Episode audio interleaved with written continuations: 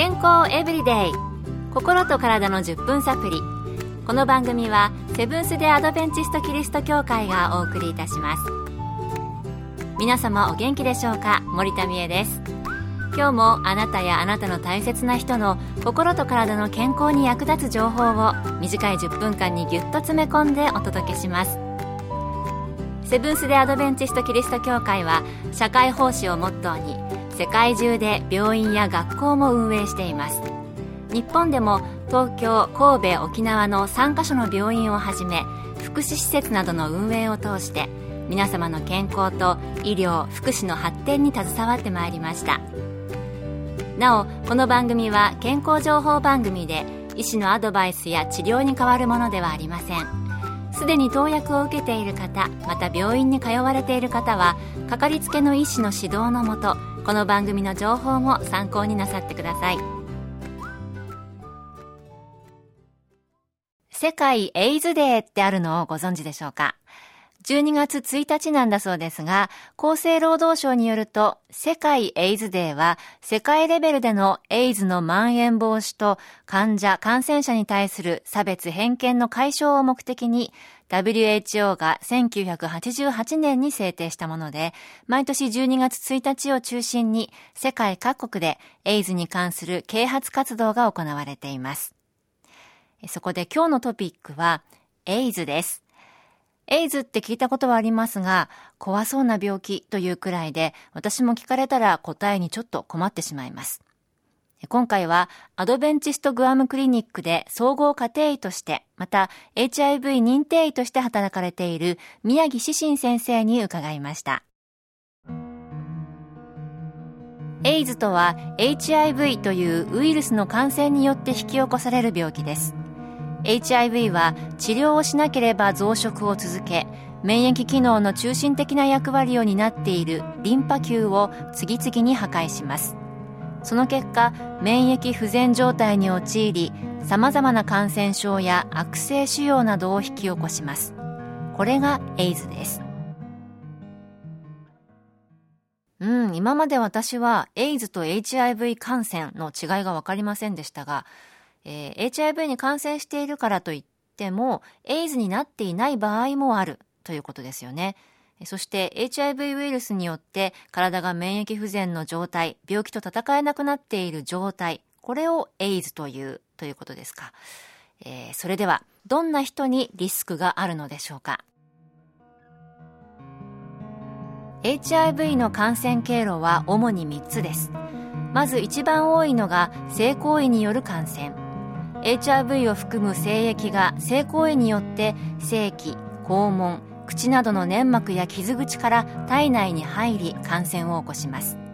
その他には妊娠出産授乳を通しての母から子への母子感染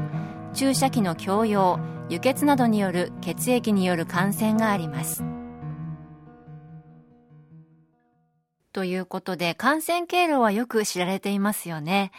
これらによる感染を防止するために様々な取り組みや呼びかけがなされてきたと思います。番組の後半では治療法についてお伝えします。健康エブリデイ心と体の10分サプリ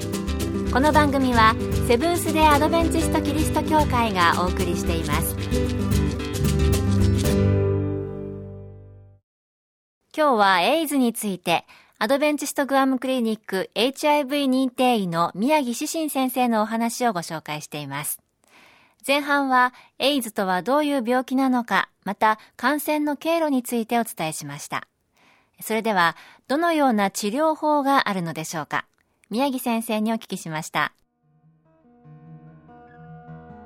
昔は不治の病というイメージがあったエイズですが現在では様々な治療薬が開発されたおかげで適切な治療によって症状をコントロールしながら普通の生活を送ることができるようになっています。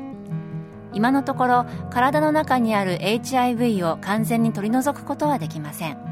ただし医療の進歩によって様々な治療薬が開発されたおかげで体内にいる HIV の増殖を抑え免疫力を維持することが可能になっています。万一 HIV に感染またはエイズを発症しても薬を飲み続けるなど適切な治療を継続することで普通の生活を送ることができますし子供を安全に出産することも可能になっています。ということで現在はエイズって不治の病というイメージではなくなってるんですね、えー、コントロールができる症状をコントロールできるということでした。まあ医学の進歩ってやっぱりすごいなと思いますね。それでは普段からできる予防法はあるのでしょうか？HIV は血液、精液などに多く分泌されますので、それらの体液が粘膜や傷ついた皮膚に触れないようにすることが必要です。HIV 感染の一番多い感染経路である性行為の場合、HIV 感染を防ぐためにはコンドームを使用することが大事です。性行為以外の日常生活ではうつることはありません例えば回し飲み同じ食べ物をつつく公衆電話を使うコインランドリー握手咳やくしゃみトイレプールで感染することはありませんですからもしクラスメートや職場の同僚が感染者であることが分かっても今まで通り接しましょう。何か持病などがあっても病気とうまく付き合いながら普通に生活している人と同じです。感染予防のためには血液や体液に粘膜や傷ついた皮膚が触れないようにするということでした。回し飲みや咳やくしゃみ大丈夫なんですね。今日は HIV の感染によって起こる病気エイズについてアドベンチストグアムクリニック HIV 認定医の宮城志信先生にお聞きしたお話からお届けしました。一時は不治の病として恐れられた時代もあったこの病気ですが、今は医学の進歩で薬などでコントロールしながら日常生活が送れるということでした。病気の人に対する偏見などがあったり、同じ空間の中にいるのも恐れられたような時代もありましたが、正しい認識を持って私も生活していきたいと感じました。まあ、ただ、免疫不全を起こす病気であることには変わりがありませんので、感染予防は心がけなければいけませんね。こちらも正しい知識と行動で感染を広げないように社会全体で心がけていけたらと思います今日の健康エブリデイいかがでしたか？